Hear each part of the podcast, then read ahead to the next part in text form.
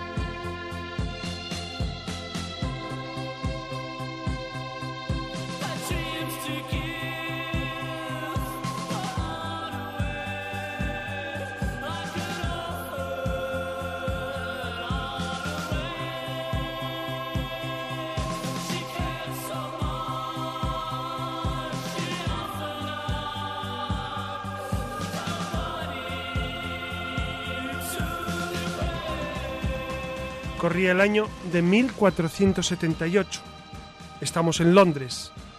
Allí este día nace Tomás, Tomás Moro, que será Lord Canciller de Enrique VIII. Destacará por su amplio conocimiento de la teología, de la literatura griega y latina, será un grandísimo humanista. De hecho, él, él decidió ser monje en la Orden de los Cartujos en Londres, pero eh, con el paso de los años abandonó esa idea. Fue parlamentario en 1504, siendo una de sus primeras actuaciones el pedido de la disminución de la asignatura de la asignación del rey Enrique VII. En un acto de venganza, el rey encarceló a su padre. Por este por este suceso Moro dejó la vida pública. Se casó con Juana, su mujer Juana, tuvo una hija que se llamó Margarita y escribió un libro esencial en la historia de la literatura que se llama Utopía, que habla sobre ese lugar que no existe. Es, es, una, es una suerte de, de reflexiones sobre la política, la sociedad, etcétera, etcétera. Ustedes saben que él era Lord Canciller de Enrique VIII. Ustedes saben que Enrique VIII estaba casado con Catalina de Aragón, la hija de los reyes católicos, pero Catalina no le dio un hijo varón, solo le dio una mujer que se llamaba Isabel. Eh, Enrique VIII, por, no solamente por motivos de descendencia, sino también por motivos políticos, etc., decide divorciarse de su mujer, de Catalina de Aragón, y casarse con Ana Bolena. El Papa, evidentemente, no le da ese permiso de divorcio, pero él, por su cuenta, se toma, se toma esa, esa atribución y se separa de la Iglesia, de la Iglesia católica. Claro, eh, Enrique VIII y Tomás Moro eran dos buenos amigos, porque Enrique VIII no olvidemos que era un buen católico, por, por lo menos hasta ese momento. Había escrito grandes tratados de, de teología y él tenía gran amistad también con cardenales, con el Papa, etc. Pero en el momento del, del divorcio y la separación de Roma, le pide Enrique VIII a Tomás Moro que avale su decisión.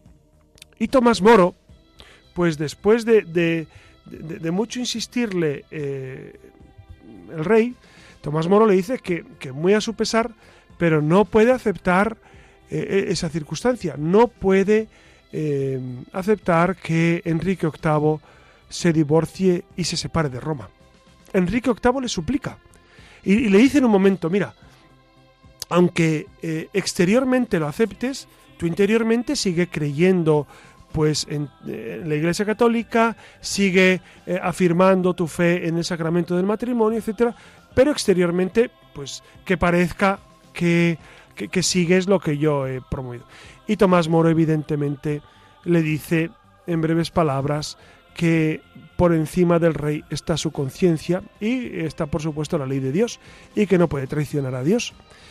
Enrique VIII monta en cólera, le recluye en la Torre de Londres y finalmente es decapitado. Es decapitado por, eh, por orden del rey y muy a pesar del rey. Esto eh, lo cuentan eh, en varias biografías. Hay una película muy interesante que seguramente a ustedes les interesará que se llama Un hombre, un hombre para todas las edades, en la cual se describe muy bien este, estos últimos días de, de Tomás Moro que nos ayudan a entender hasta qué punto la conciencia está por encima incluso de las leyes civiles y las leyes positivas. La conciencia que es precisamente esa ley natural que ilumina toda nuestra vida. Ustedes saben que en el año 2000 San Juan Pablo II declaró a Tomás Moro, Santo Tomás Moro, patrono de los políticos. Eh, ¿Por qué?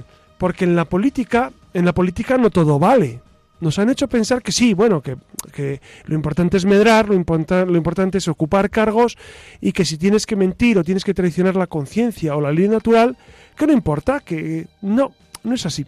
Ya sé que, este pensamiento hoy en día no es muy seguido a nivel social por mucha gente, eh, que son contrarios a, pues, a, lo que la doctrina de la Iglesia Católica eh, enseña. Pero el Papa Juan Pablo II propuso a Tomás Moro como patrono de los políticos para señalarnos la necesidad de defender precisamente la verdad por encima de puestos, de cargos, de todo. Claro, nosotros eh, en España, que es donde hacemos este programa, aunque sé que lo escuchan en América Latina y en, Estados Unidos y en otras partes, eh, no sé cuál será su experiencia con los políticos. Eh, en España tenemos pues experiencia de todo tipo, pero en ocasiones, en ocasiones, eh, observamos cómo eh, políticos que se dicen cristianos, católicos incluso, defienden posturas contrarias al humanismo cristiano. Y, la respuesta que dan o la razón que dan es, bueno, porque gobernamos para todos. Ya, ya, sí, gobernamos para todos. Pero alguna vez se debería ver eh, el humanismo cristiano asomar por algún sitio. Aquí en España hemos vivido eh, eh, elecciones durante este año 2019 y yo me preguntaba, y les pregunto a ustedes, ¿ustedes han escuchado hablar de Dios a algún político? ¿Han oído mencionar humanismo cristiano a algún político que se dice cristiano? ¿Han oído escuchar defensa de valores eh, trascendentes en alguna ocasión? Yo no, yo no echamos de menos esto. Por eso vamos a ver eh, en este programa, si les parece, qué, dice la Iglesia sobre la cuestión política. Algunos, algunos fieles dicen, no, la Iglesia no se debe meter en política. Mm, no, perdónenme, la Iglesia no puede optar por ningún partido político, pero puede y debe meterse en las cuestiones de la polis, de la ciudadanía, puede y debe iluminar, puede y debe decir, como Cristo, como Cristo que iluminaba las realidades temporales, como Cristo que hablaba del modo de comportarse en el día a día y San Pablo, San Pablo también ah, en sus diferentes cartas va iluminando cómo un cristiano debe desenvolverse en esas realidades temporales. Por supuesto que los obispos y la Iglesia puede y debe hablar de cómo regir la sociedad, porque Cristo viene a iluminar al hombre, a todo el hombre, no al hombre que vive en la sacristía, al cura, no, la doctrina de, la Iglesia no es para el sacerdote y los que van a misa los domingos, no amigos. Eso es un error que nos han hecho creer. La doctrina de la Iglesia es para iluminar, que luego no lo quieren aceptar, eso es otro tema. Eso es otra cuestión. Que no quieren escuchar la voz del humanismo cristiano, la voz de Jesucristo. Esa es otra cuestión. Pero que estamos llamados a iluminar, evidentemente. Por eso si les parece, vamos a meternos en esto que no es de un jardín, es simplemente iluminar las realidades temporales, como bien decía eh, precisamente la Lumen Gentium, ¿no? Eh, en el Concilio Vaticano II, la Iglesia está llamada a iluminar a los hombres de todas las culturas, de todas las razas y de todas las condiciones. Buenas noches, Iria Fernández. Buenas noches. Buenas noches, Salas Gutiérrez. Y ya saben, acompáñennos en este periplo por la relación iglesia y política.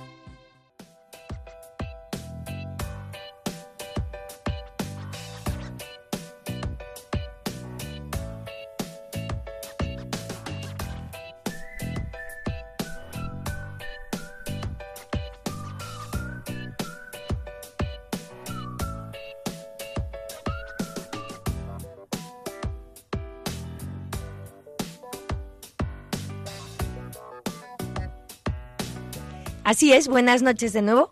Y aquí continuamos.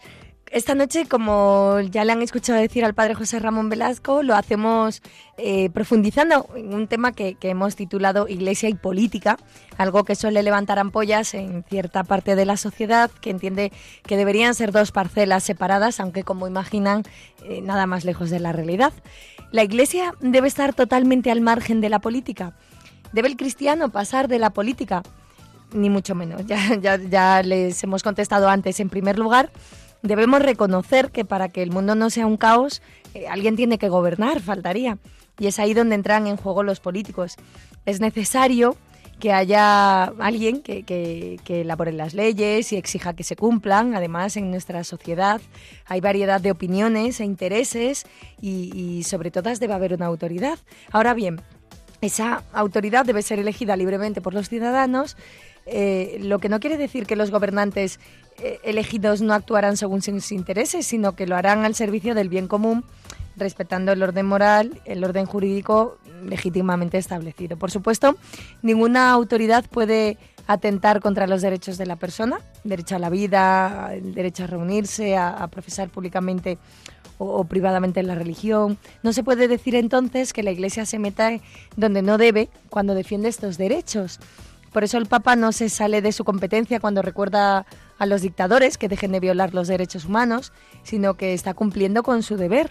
La Iglesia está inequívocamente a favor de la democracia y recuerda a todos los ciudadanos el derecho y el deber de votar con libertad, pero el papel de, el papel de los ciudadanos no se reduce solamente a emitir un voto y luego dejar que los políticos hagan eh, todo ellos solos, sino que han de seguir cooperando, debemos seguir colaborando. Y en este sentido es muy importante la acción de, de las llamadas instituciones intermedias, de las asociaciones familiares, religiosas, culturales. El Estado no ha de hacerlo todo, sino que las personas, las familias, eh, tienen también mucha responsabilidad, tenemos responsabilidad en todo esto, y es aquí donde entra el papel de la Iglesia, defensora por encima de todo de la vida. Dicho todo esto, mm, que nos sirve un poco para hacer de boca, cabe preguntarse qué tiene que ver la Iglesia con la comunidad política y cómo deben ser las relaciones Iglesia-Estado. Así que bueno, eso, de eso hablaremos a continuación. Eh, acuérdense de, coger el móvil a mano para grabarnos o, el papel, el lápiz, lo que quieran, que vamos a intentar darle respuesta a estos y a otros interrogantes.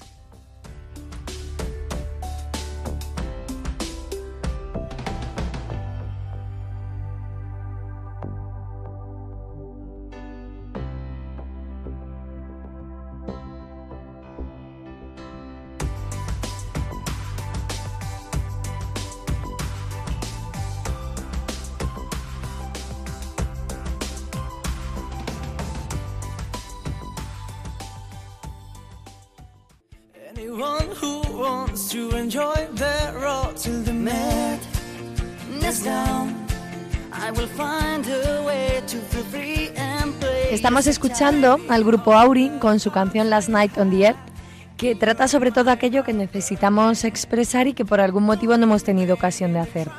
Precisamente de esto va nuestra siguiente sección.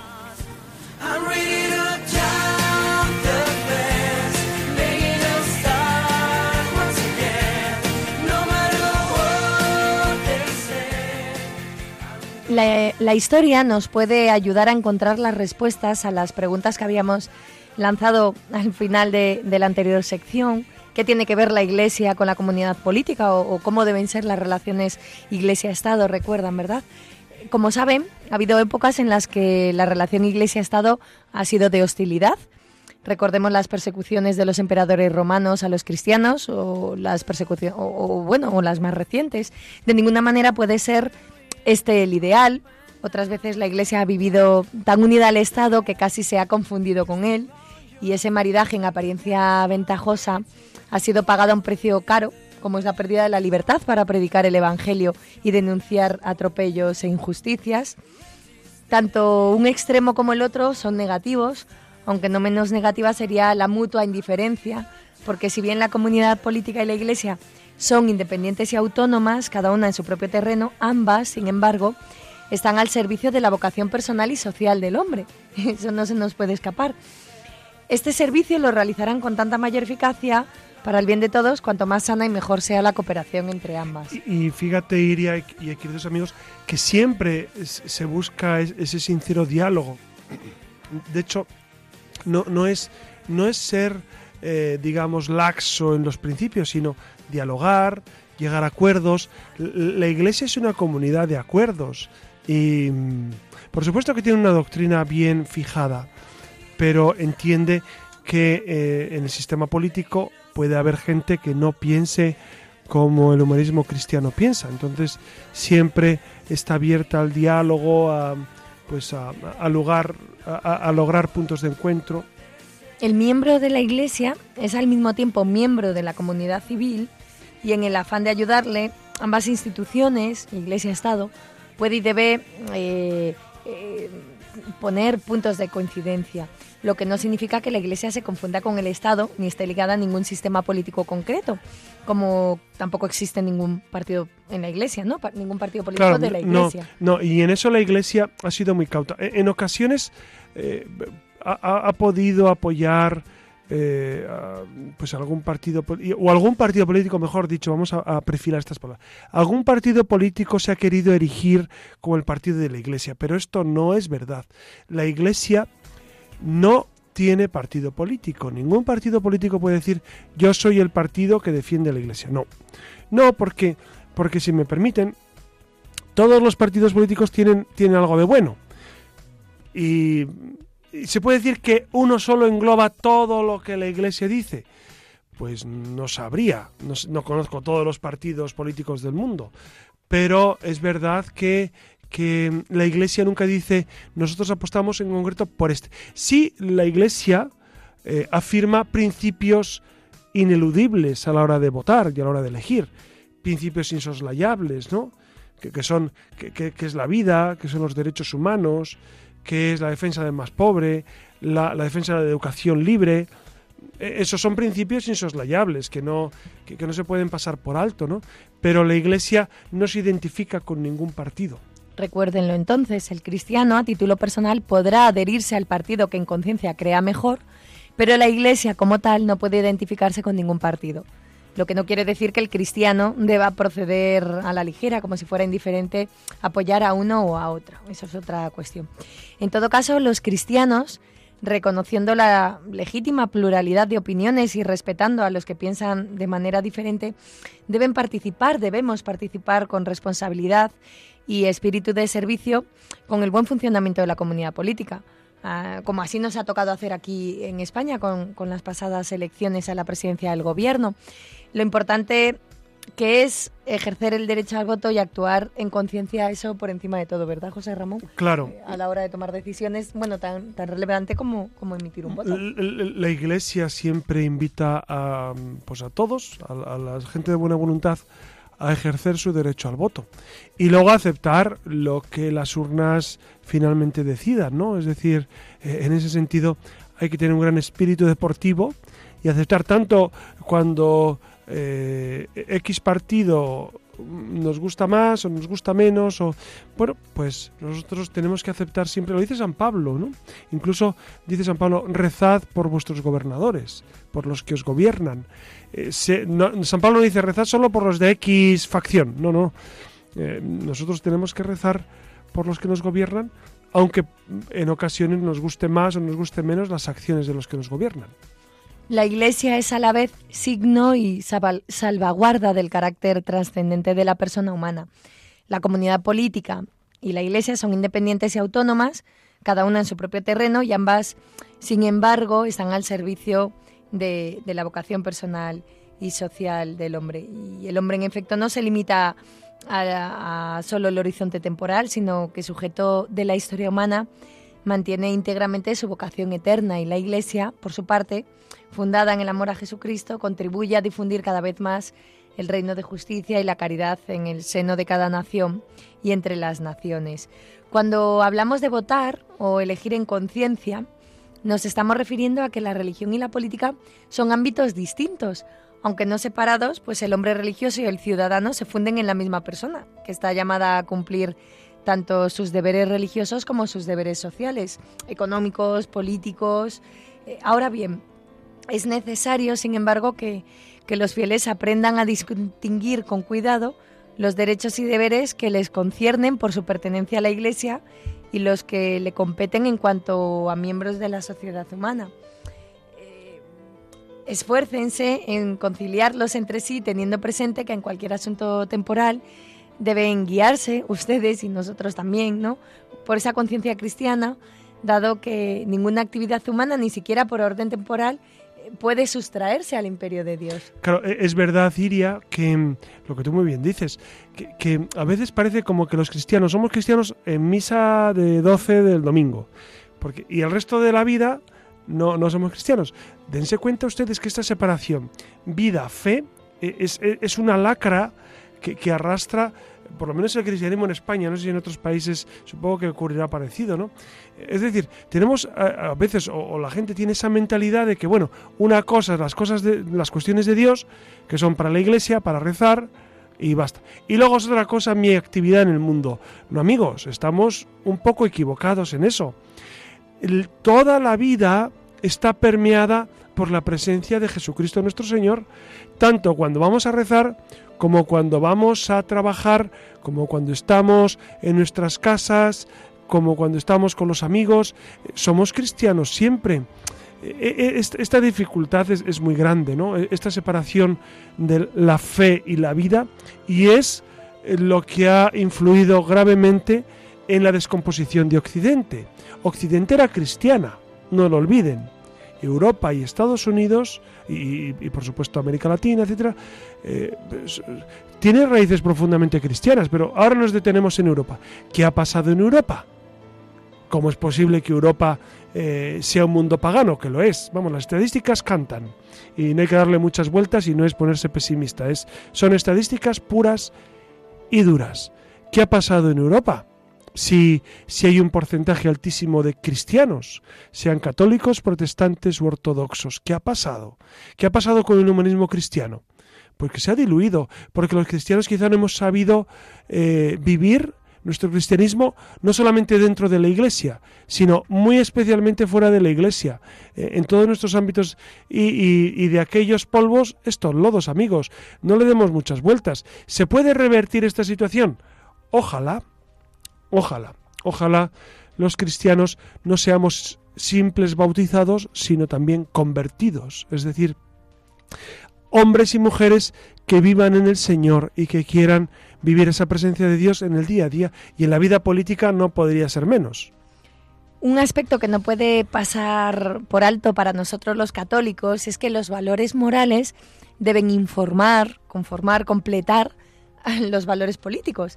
La propuesta de un Estado ético que pretende regular el comportamiento moral de los ciudadanos es una teoría eh, ampliamente rechazada, ya que con frecuencia lleva al totalitarismo, al menos implica una tendencia marcadamente autoritaria. Al Estado no le corresponde decidir lo que está bien o lo que está mal.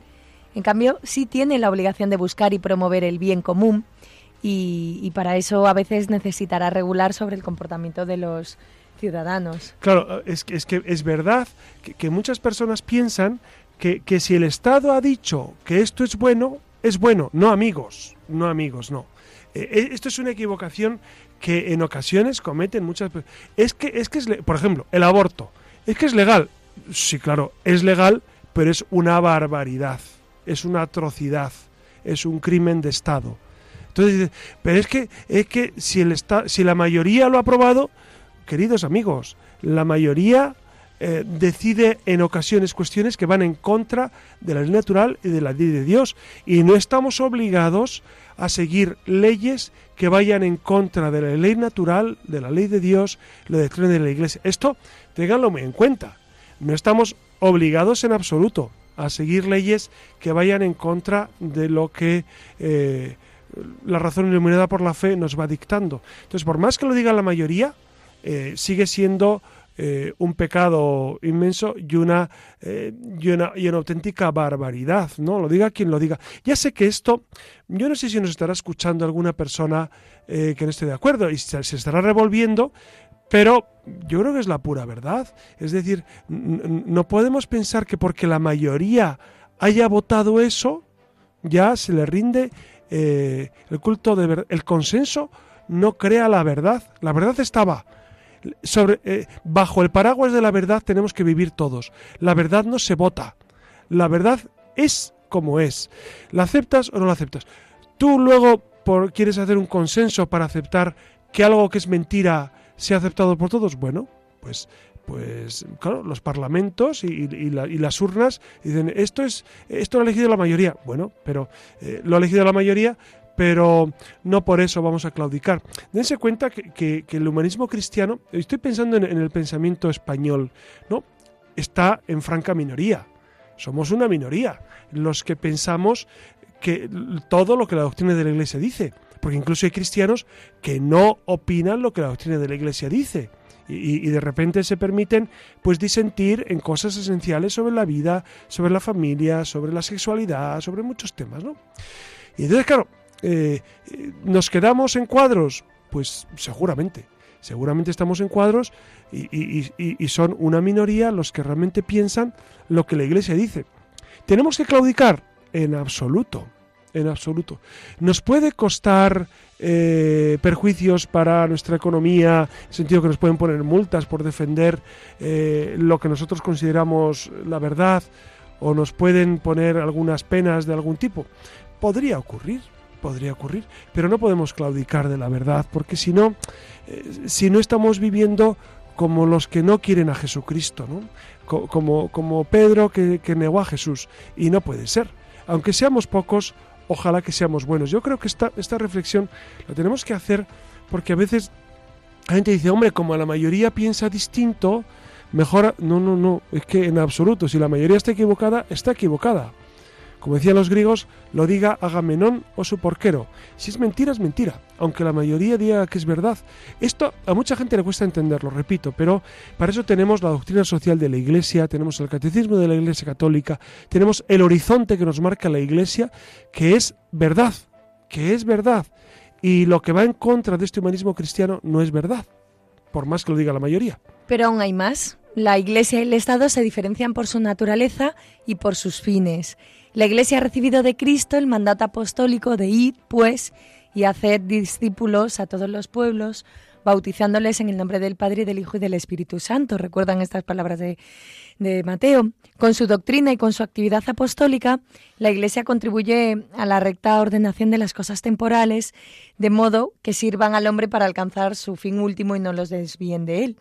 Los medios que la Iglesia utiliza para llevar a cabo su misión son ante todo espirituales, la predicación del Evangelio, la administración de los sacramentos, la oración, aunque también necesita medios materiales adecuados a la naturaleza de sus miembros, que son las personas humanas, y estos medios además deben estar siempre conformes eh, al Evangelio, y además la Iglesia necesita la independencia para realizar su misión en el mundo, pero no un predominio de carácter político o económico. El Estado es una institución que deriva de la natural sociabilidad humana, cuya finalidad es el bien común temporal de la sociedad civil. Y, bueno, el progreso social requiere, además también pues de medios naturales, y estos bienes solo pueden ser, eh, solo pueden alcanzarse mediante el ejercicio de las virtudes sociales, que es el Estado el que debe promover y tutelar. Por ejemplo, piensen en la moralidad pública. Eh, la diversidad entre el ámbito religioso y político implica que el Estado no goza de sacralidad ni debe gobernar las conciencias, ya que el fundamento moral de la política se encuentra fuera de ella. Además, la Iglesia no posee un poder político coercitivo. Es decir, que no puede obligar, la Iglesia no puede obligar a que todos sigan sus, sus puntos de vista, por supuesto. Claro, en tal modo, Estado e Iglesia se ajustan a sus propias funciones y esto además favorece a la libertad religiosa y social. Claro, y aquí es bueno recordar, Iria, que el Concilio Vaticano II consagra esa independencia del poder temporal y, del, y, de la Iglesia, ¿no? Entonces, no, mm, no, no, no se contempla los estados confesionales, ¿no? Recuerdan que, que en España eh, vivimos esto con, eh, con Franco, que, que, era un estado confesional. Entonces, el concilio eh, prefiere esa, separación y, esa, y, esa, y esa, ese mutuo respeto y esa mutua libertad. Claro, de esa libertad religiosa y social derivan dos importantes derechos. El derecho a la libertad religiosa, que consiste en una inmunidad de coacción por parte del Estado en materia religiosa, y el derecho a la libertad de actuación de los católicos respecto a la jerarquía en materia temporal, aunque lógicamente con la obligación de seguir el magisterio. Además, la Iglesia, al predicar la verdad evangélica, iluminando los sectores, todos los sectores de la acción humana con su doctrina y con el testimonio de todos los cristianos, respeta y promueve también la libertad y la responsabilidad política de los ciudadanos.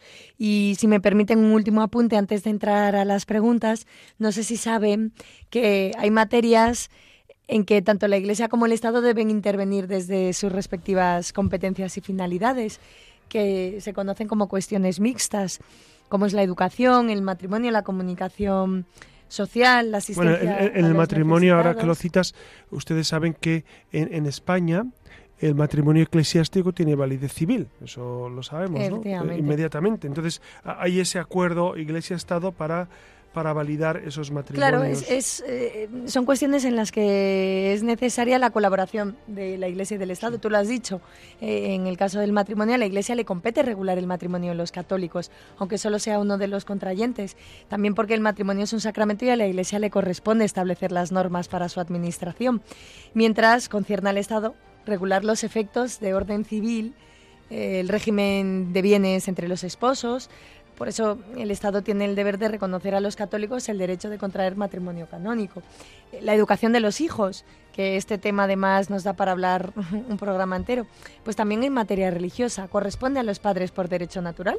Son ellos los que tienen que determinar el tipo de enseñanza que desean para sus hijos y los medios de los que se servirán para este fin ya sea la escuela, catequesis, allí donde no sea suficiente la iniciativa de los padres o de los grupos sociales, el Estado debe subsidiariamente establecer sus propias escuelas, respetando siempre el derecho de los padres. Y aquí, y aquí iría, y, tú que trabajas en educación, pues sabes muy bien que, mm, que la escuela concertada pues no siempre es entendida ni apoyada, ¿no? Siendo que, que los padres de la escuela concertada pagan doble, porque con sus, con sus impuestos pagan la enseñanza pública, pero además tienen que pagar la enseñanza concertada de sus hijos. Entonces, yo creo que ahí, ahí todavía tenemos mucho por, eh, por recorrer, mucho, mucho camino por recorrer. Y luego también hay otro tema esencial, y es el de la enseñanza religiosa en la escuela, que es un tema mm, en, nada menor y que, mm, y que eh, siempre algunos partidos políticos algunas facciones tratan de, de mermar y, de aniquilar ese, ese derecho que está consagrado en los acuerdos de Iglesia-Estado. Los acuerdos de Iglesia-Estado de 1979 consagran precisamente eh, eh, esa facultad de, los padres de elegir la enseñanza religiosa para sus hijos y de que el, eh, Estado se lo favorezca, pero en ocasiones no está ocurriendo esto, como sabemos. Continuando con esto de la enseñanza, compete al, al Estado dictar las normas relativas a, las, a la enseñanza que sean necesarias para el bien común, el reparto de niveles, grados, accesos de todos a las instrucciones, los contenidos mínimos, objetivos. Es tiranía que el Estado pretenda reservarse, aunque sea indirectamente, el monopolio de la, de la enseñanza. Y a la Iglesia le compete siempre determinar y vigilar todo lo que se refiere a la enseñanza y la difusión de la religión católica. Eh, su programa, los contenidos, los libros, la idoneidad de los profesores, es un aspecto de la potestad de magisterio que compete a la jerarquía y un derecho de la Iglesia para defender y garantizar su propia identidad y la integridad de su doctrina. Nadie puede erigirse en maestro de doctrina católica si no está aprobado por la autoridad eclesiástica. También tiene derecho la Iglesia a establecer sus propios centros de enseñanza. Eh, católicos en este caso, ya que sean reconocidos y reciban ayudas estatales en las mismas condiciones que los centros no estatales, sin tener para ello que renunciar a su ideario católico o su dependencia de la autoridad eclesiástica. Y con respecto a las cuestiones sociales, la Iglesia también tiene derecho a promover iniciativas sociales que sean congruentes con su misión religiosa. Nos estamos refiriendo a la asistencia en hospitales, medios de comunicación, orfanatos, y a que el Estado reconozca estas obras católicas en las mismas condiciones que las demás iniciativas de este tipo promovidas por particulares. Nos están, hablamos de las exenciones fiscales, la titulación del personal, las subvenciones, eh, los voluntariados. Bueno, podríamos continuar, pero lo cierto es que eh, necesitaríamos yo creo que muchos programas para tocar en profundidad estas, estas ideas. Así que nos metemos ya con las preguntas, José Ramón, para ir dejando cerrados algunos interrogantes. Y, creo que ya se ha contestado a lo largo del programa, pero para que nos quede claro, ¿puede un cristiano pasar de la política? ¿Debe pasar de En absoluto, en absoluto. Los cristianos estamos llamados a iluminar el mundo. ¿eh? Esto, es un, deber que tenemos desde que Cristo dijo, id y enseñad a todas las gentes y bautizad a todas las gentes en nombre del Padre y del Hijo y del Espíritu Santo. Estamos llamados a iluminar humildemente, es decir, no vamos con la verdad para vencer a, la gente, ¿no? sino para convencer. Si Cristo es Dios, que lo es, si Cristo vino al mundo para salvarnos, que lo hizo, Luego, que Cristo es la salvación del mundo, entonces no hay que tener miedo a proponer un estilo de vida que brota del Evangelio.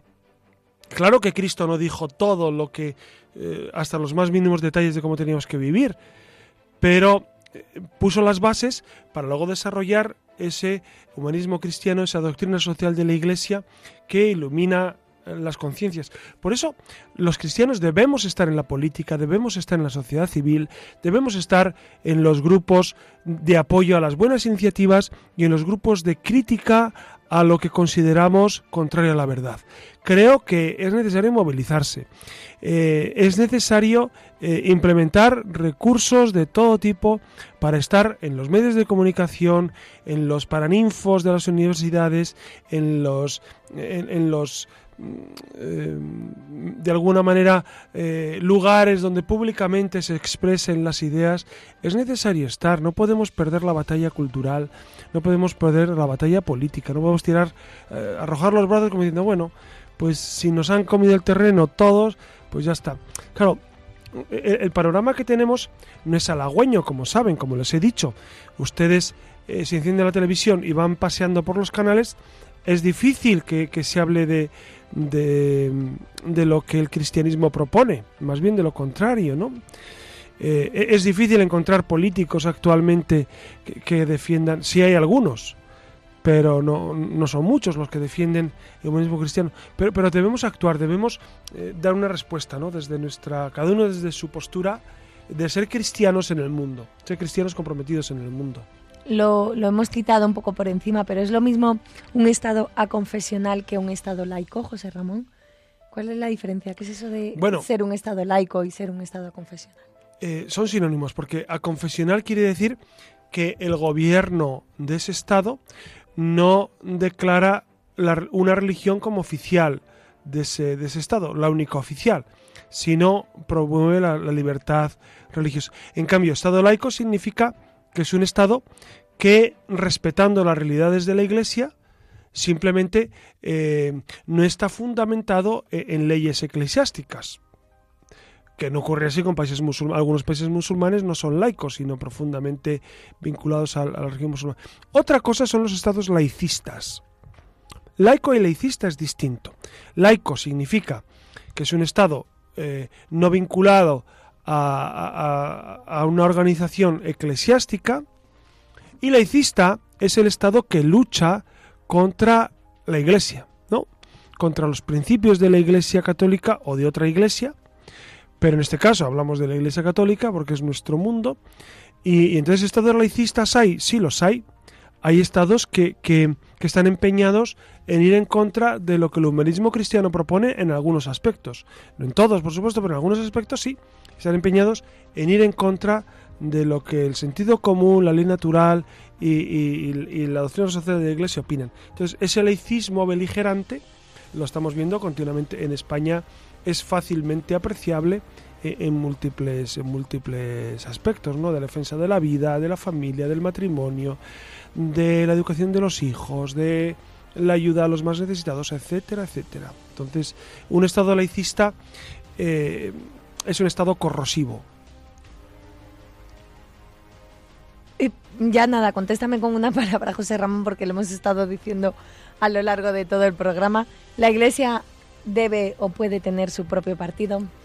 No, en absoluto. Muy bien. E, e, en absoluto. puede haber un partido de la Iglesia, ¿no? porque eso, eso va además en contra de toda la doctrina. Yo diría que los católicos, o, los cristianos, si me permiten más en general, debemos ejercitar nuestro derecho a unirnos en partidos. Yo como sacerdote no, por supuesto, pero ustedes, los seglares, eh, deben, deben eh, favorecer eh, su acción política o su acción en, la, sociedad civil, en asociaciones de todo tipo. ¿Para qué? Pues para cambiar lo que veamos que no está bien, para ayudar en la medida posible a mejorar las circunstancias de la vida de todos los hombres. Ya lo han oído. No, no, no, piensen. Bueno, ustedes como feligreses sí piensen en, meterse en los partidos, ¿no? En hacer política siempre a favor de la Iglesia. Yo creo que tenemos suficiente información por hoy, así que se las dejamos ahí estas reflexiones para que para que las digieran bien. Recuerden que tenemos un correo electrónico radiomaria@laluciernaga.es com, ya no me acuerdo, y punto es, me matizan por aquí, para que nada, se pongan en contacto con nosotros, nos sugieran temas, nos hagan señalamientos, comentarios, así que ya saben que les esperamos en la red.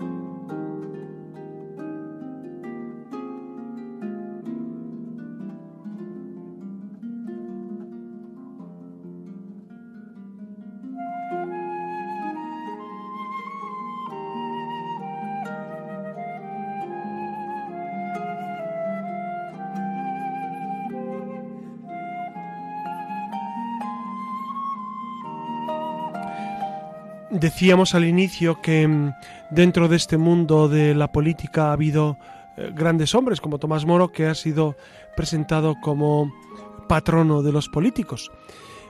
Yo estaba reflexionando hoy sobre los políticos del siglo XX que podríamos decir que han sido virtuosos y, un ejemplo. Seguramente ustedes conocen, ¿no? Eh, yo estoy pensando ahora mismo en Italia Aldo Moro. Aldo Moro era un gran amigo del Papa Pablo VI Saben ustedes que lo mató las, las Brigadas Rojas. Incluso eh, se introdujo su, su, proceso de beatificación. No sé cómo, no sé cómo andará el tema, pero, pero, pero un hombre de la democracia cristiana, pues eh, íntimamente unido al Señor y unido a la Iglesia. ¿no? Por citar alguno más, Adenauer, de Gasperi, que fueron los que eh, de alguna manera iniciaron la Unión Europea después de la Segunda Guerra Mundial. Fueron hombres también pues de una gran valía.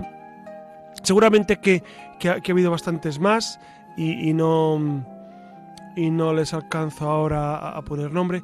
A, mí me impresiona, no tanto del siglo XX, sino eh, en el siglo XII, XIII, hubo varios reyes que fueron santos. Esto es muy interesante, muy interesante. Es decir, en esa Edad Media, claro, algunos llaman oscura Edad Media, que yo me niego en redondo a hablar de la oscura Edad Media porque no fue tal oscura Edad Media, sino brillante Edad Media en la que la Iglesia, eh, de alguna manera, eh, ayudó al mundo de manera eminente, ¿no? Recordemos pues el, arte románico, el arte gótico, recordemos las universidades, recordemos las órdenes mendicantes, franciscanos, dominicos, recordemos la grandísima labor educativa, asistencial de la Iglesia. Y, en este contexto, pues recordemos que, Santa Isabel de Portugal, Santa Isabel de Hungría, em, nosotros tuvimos en España a Fernando III el Santo, que, que le tenemos grandísima devoción. ¿Por qué?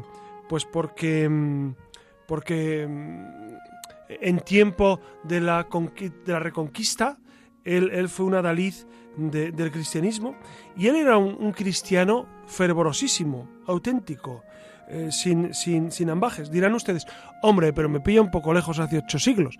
Pues es verdad, es verdad que, que, a lo mejor el ejemplo de Fernando III el Santo nos pilla lejos, pero, pero aún así fue santo, fue un hombre de Dios que antepuso su, eh, la voluntad de Dios a su propia a su propio ser. Eh, ¿Me, permiten que les lea un pequeño texto de, de, cómo murió él? Porque es muy interesante esto. Miren, su muerte se debió seguramente a una hidropesía que contrajo en invierno de 1251. Ustedes saben que él había fundado, bueno, refundado Sevilla, Córdoba, etcétera. Trabajó muchísimo en el sur de España para lograr que los, que, los cristianos eh, pues tuvieran allí sus, emplazamientos. E, el 30 de mayo del 52 se encontraba en el Alcázar y estaban con él cuatro de los hijos que tuvo con Beatriz de Suabia, Alfonso, Fadrique, Felipe y Enrique, y su esposa Juana de Pontieu, con los tres hijos que tuvo con ella, Fernando, Leonor y Luis. Estuvo en compañía de sus familiares portando un crucifijo. Pidió que Remondo, el obispo de Segovia, su confesor habitual, le administrase el viático. Fernando, Fernando III, se vistió con un sayal. Cuando se produjo la consagración, se arrodilló y se puso en el cuello una soga de esparto, eh, como un símbolo de penitencia, recibiendo así la comunión. Le fue acercado un cirio para que lo llevara en el momento de su muerte y antes de sostenerlo, alzó los brazos al cielo y el rey dijo, Señor, me diste reino que no tenía y honra y poder que no merecí. Me diste vida, esta no durable, cuanto fue tu voluntad. Señor, gracias te, dio, te doy y te devuelvo el reino que me diste con aquel provecho que yo pude alcanzar y te ofrezco mi alma cantaron el Te Deum Laudamus y murió. Y murió este, este hombre que, la tradición le ha considerado santo y está canonizado. Está realmente canonizado, por tanto, por el Papa Clemente X en el año 1671 lo canonizó. Fíjense ustedes que, repito, parece un ejemplo de, la antigüedad, pero fue fruto de la luminosa Edad Media, de una Europa profundamente cristiana, una Europa que supo defender sus intereses cristianos, incluso por encima de otras religiones, otros pueblos invasores, en este caso los musulmanes en España, pero, pero dense cuenta, dense cuenta que, el cristianismo eh, es posible y es engendrador de santidad, de luz, de, de armonía. Mm, me gusta recordar esta Edad Media porque nos habla de esa efervescencia de fe, de esa efervescencia de fe. Pues ya ven cómo, cómo es posible vivir el cristianismo y vivir santamente, como estos santos y como estos políticos que les he citado. Ah, bueno, se me olvidaba citarles un, caso, el rey Balduino de Bélgica. ¿Ustedes se acuerdan, el rey Balduino, que estuvo casado con la reina Fabiola? Fabiola era española. Pues el rey Balduino, cuando Bélgica iba a aprobar eh, el Parlamento aprobó el, aborto, la despenalización del aborto, y tenía que ser sancionada la ley por el rey. El rey Balduino dimitió. Tenía las maletas hechas. Algunos dicen, no, es que fue, una, fue un teatrillo de... No, no, no, no. Tenía las maletas hechas. El rey Balduino se iba. Efectivamente, dimitió, la ley no se sancionó, se aprobó la ley, y le pidió el Parlamento que por favor volviera al gobierno. Entonces estuvo dos días en sede vacante y volvió de nuevo el rey Balduino. Eh, es un testimonio impresionante, ¿no les parece? ¿No les parece que es un testimonio para decir, hombre, en la, en la Edad Moderna sigue habiendo casos de gente valiente que pone a Dios y a su conciencia por encima incluso del prestigio, del el que dirán y de la función política. Creo que a esto nos llama el Señor. Seguramente que ustedes conocerán infinidad de casos más y actuales de, de políticos que han sabido eh, pues dar eh, su testimonio en favor de, Dios y de la doctrina social de la Iglesia. Y a todos ellos les agradecemos su testimonio y que siga habiendo, ojalá, muchos políticos que defiendan el hombre y Dios, Dios y al hombre. Buenas noches, Iria Fernández. Buenas noches. Buenas noches, Alex Gutiérrez. Y buenas noches a todos ustedes. Les ha hablado su amigo José Ramón Velasco.